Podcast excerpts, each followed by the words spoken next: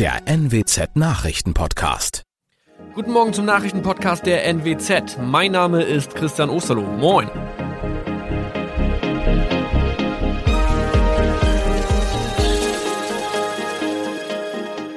Und das sind unsere regionalen Nachrichten am Morgen.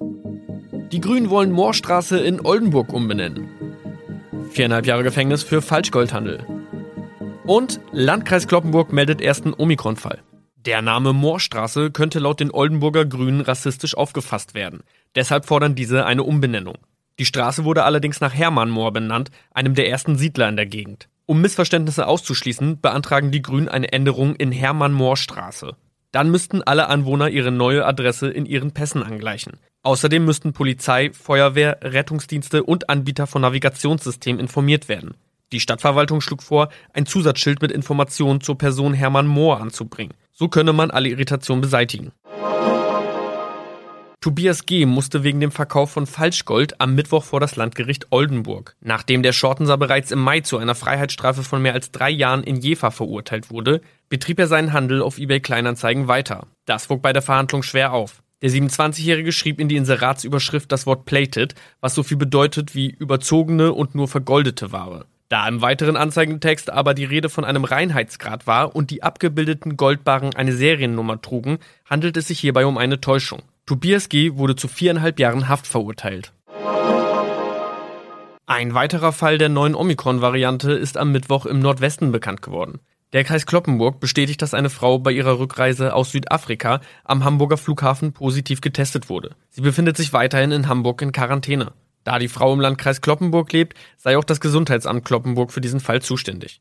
Zuvor gab es bereits bestätigte Omikron-Fälle in der Wesermarsch und im Kreis Leer. Das waren unsere Nachrichten aus der Region. Weitere aktuelle News aus dem Nordwesten finden Sie wie immer auf NWZ Online. Und Aktuelles aus Deutschland und der Welt hören Sie jetzt von unseren Kollegen aus Berlin. Vielen Dank und schönen guten Morgen. Ich bin Maja Däne und das sind heute unsere Themen aus Deutschland und der Welt. Urteil im George Floyd-Prozess. Ex-Polizist wird in allen Anklagepunkten schuldig gesprochen. Bundeseinheitliche Corona-Regeln. Bundestag stimmt über die Corona-Notbremse ab. Und Antwort auf die K-Frage. Armin Laschet ist Kanzlerkandidat der Union. Wir starten heute mal nicht mit Corona oder K-Frage, sondern wir schauen in die USA. Dort ist nämlich gerade das Urteil im Prozess um die Tötung von George Floyd gefallen. Die Geschworenen haben den weißen Ex-Polizisten Derek Chauvin in allen Anklagepunkten für schuldig befunden. Vor dem Gerichtsgebäude sind die Menschen in Jubel und Tränen ausgebrochen. Tatsächlich ist das Urteil ein Meilenstein und die Erleichterung ist riesengroß. US-Präsident Joe Biden hat aber auch eindringlich zum weiteren Kampf gegen Rassismus und Polizeigewalt aufgerufen. Struktureller Rassismus ist ein Schandfleck auf der Seele unserer Nation, so Biden. Der 46-jährige George Floyd war vor einem Jahr bei einer Festnahme ums Leben gekommen und sein Tod hatte weltweit Proteste gegen Rassismus ausgelöst. Meine Kollegin Tina Eck in den USA hat den Prozess mitverfolgt. Tina, der Fall George Floyd hatte die Menschen überall in den USA ja extrem aufgewühlt. Wie waren denn die Reaktionen auf den Schuldspruch jetzt? Ja, Feierstimmung, Jubel, Tränen, Erleichterung auf den Straßen in Minneapolis vor dem Gerichtsgebäude und an der Straßenecke, an der George Floyd auf dem Asphalt gestorben war. Die Leute lagen sich in den Armen, sie tanzten, warfen Geldscheine und Blumen in die Luft. Es herrschte ungeheuerliche Erleichterung und Hoffnung, dass dies ein Anfang sein könnte, dass sich was ändern könnte. Besteht denn jetzt tatsächlich Hoffnung, dass es Reformen gibt, dass gegen Rassenungleichheit und Polizeigewalt gegen Schwarze etwas in Bewegung gerät? Das hier ist wirklich ein Meilenstein. Wenn das Urteil anders ausgefallen wäre, hätte es wieder Ausschreitungen gegeben, kein Zweifel. Deswegen war ja Minneapolis vernagelt, war die Nationalgarde in fast allen US-Großstädten aufmarschiert. Dieses Urteil war wie eine Lunte an einem Pulverfass und nun ist diese Lunte aus, es ist das Richtige passiert und die Hoffnungen sind immens, sind riesig, wie bei diesem Mann an Floyd Plaza in Minneapolis. This is something different. This is this is new. Um, ist neu, dies ist anders. Wir hatten das ja alles schon mal, aber dies fühlt sich an wie ein neuer Tag in Amerika, sagt er. Was war denn von Seiten der Politik zu hören? Wie hat denn Präsident Biden auf den Schuldspruch reagiert? Äh, ja, Biden und seine Vizepräsidentin Kamala Harris haben die Familie von George Floyd nach dem Urteil gleich angerufen. Die Angehörigen drängelten sich in einem Flur um ein Handy und hörten zu, wie Biden sagte, dass Gerechtigkeit gesprochen worden sei. Führende Demokraten begrüßten das Urteil ebenfalls. Bürgerrechtler feierten es als Sieg. Die Chefin im Repräsentantenhaus Nancy Pelosi hat gesagt, Floyds Name sei fortan ein Synonym für Gerechtigkeit. Wie lange muss der verurteilte Polizist Derek Chauvin denn jetzt sitzen? Wann wird denn das Strafmaß bekannt gegeben? Äh, das wird der Richter später bekannt geben. Äh, auf jeden dieser Anklagepunkte stehen lange Haftstrafen. Aber vermutlich äh, wird die Gesamtstrafe unter der Maximalstrafe bleiben, aber trotzdem wird sie hoch ausfallen. Chauvin wurde in Handschellen aus dem Gericht geführt. Eine Kaution wurde abgelehnt. Er bleibt nun bis zum endgültigen Strafmaß in Haft. Und wir kommen zu unserem Dauerbrenner-Thema der Corona-Notbremse. Heute Vormittag ist es endlich soweit. Der Bundestag soll die Änderungen des Infektionsschutzgesetzes beschließen und den Weg freimachen für bundeseinheitliche Corona-Regeln. Die Bundesregierung hatte ihre Pläne ja noch einmal angepasst. Unter anderem wurden die heftig umstrittenen Regelungen zu Ausgangsbeschränkungen abgemildert.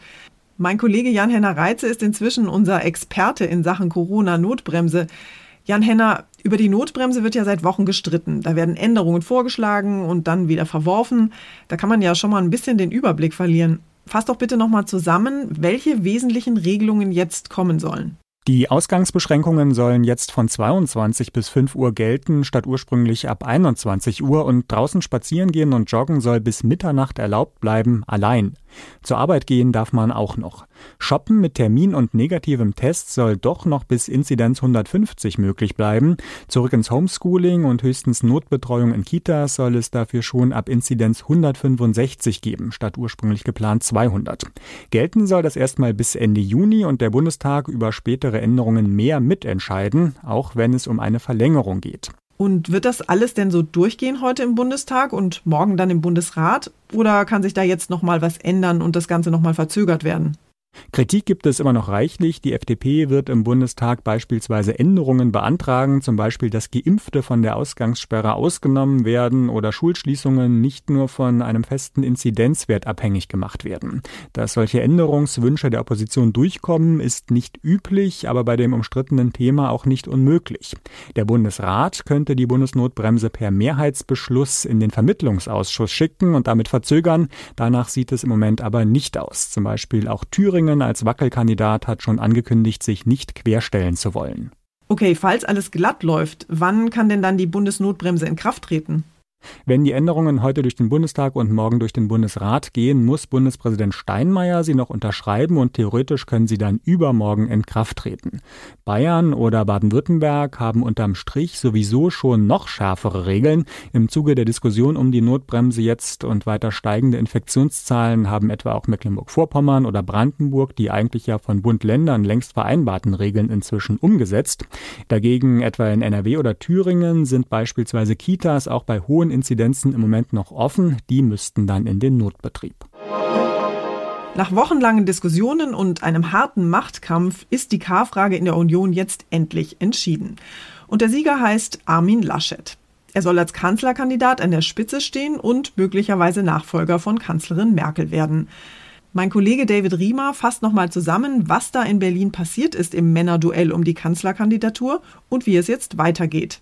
David, die Erleichterung bei CDU und CSU dürfte ja jetzt erstmal riesig sein. Wie hat sich denn der frisch gebackene Kanzlerkandidat Armin Laschet in seiner ersten Rede geschlagen? Also man konnte bei ihm schon spüren, dass er froh war, dass der Druck für ihn endlich weg ist. Eine Erleichterung war klar zu erkennen. Laschet sagte das zur künftigen Zusammenarbeit mit Söder. Markus Söder wird eine zentrale Rolle dabei spielen für die Zukunft der Bundesrepublik Deutschland. Also wenn das mal kein Jobangebot war, sollte Laschet tatsächlich Kanzler werden nach der Bundestagswahl im September. Na, vielleicht kriegt Söder dann einen Ministerposten angeboten. Wie sehen denn die Reaktionen auf die Kanzlerkandidatenkür aus?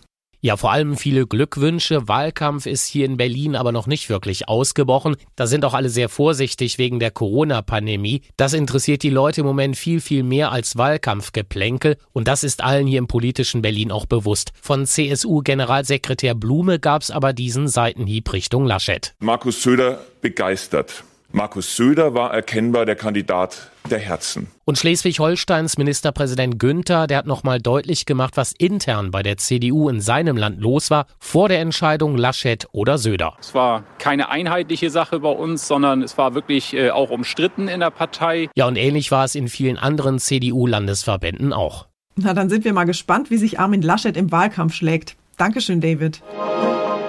Unser Tipp des Tages heute für alle Nutzer der Corona-Warn-App.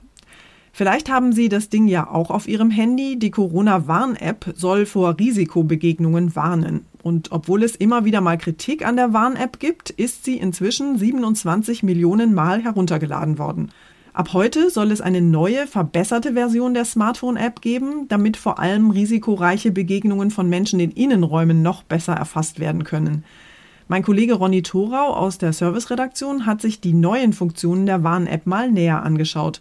Bisher warnt die Corona-App in Rot, wenn man sich zehn Minuten lang in der Nähe einer Person aufgehalten hat, die später als Corona-Fall identifiziert wurde. Das wird jetzt auf fünf Minuten verkürzt, wegen der ansteckenderen Coronavirus-Mutationen. Auch bei den grünen Begegnungen mit niedrigem Risiko soll die App sensibler werden. Nutzer könnten also in Zukunft auch mehr grüne Warnungen bekommen.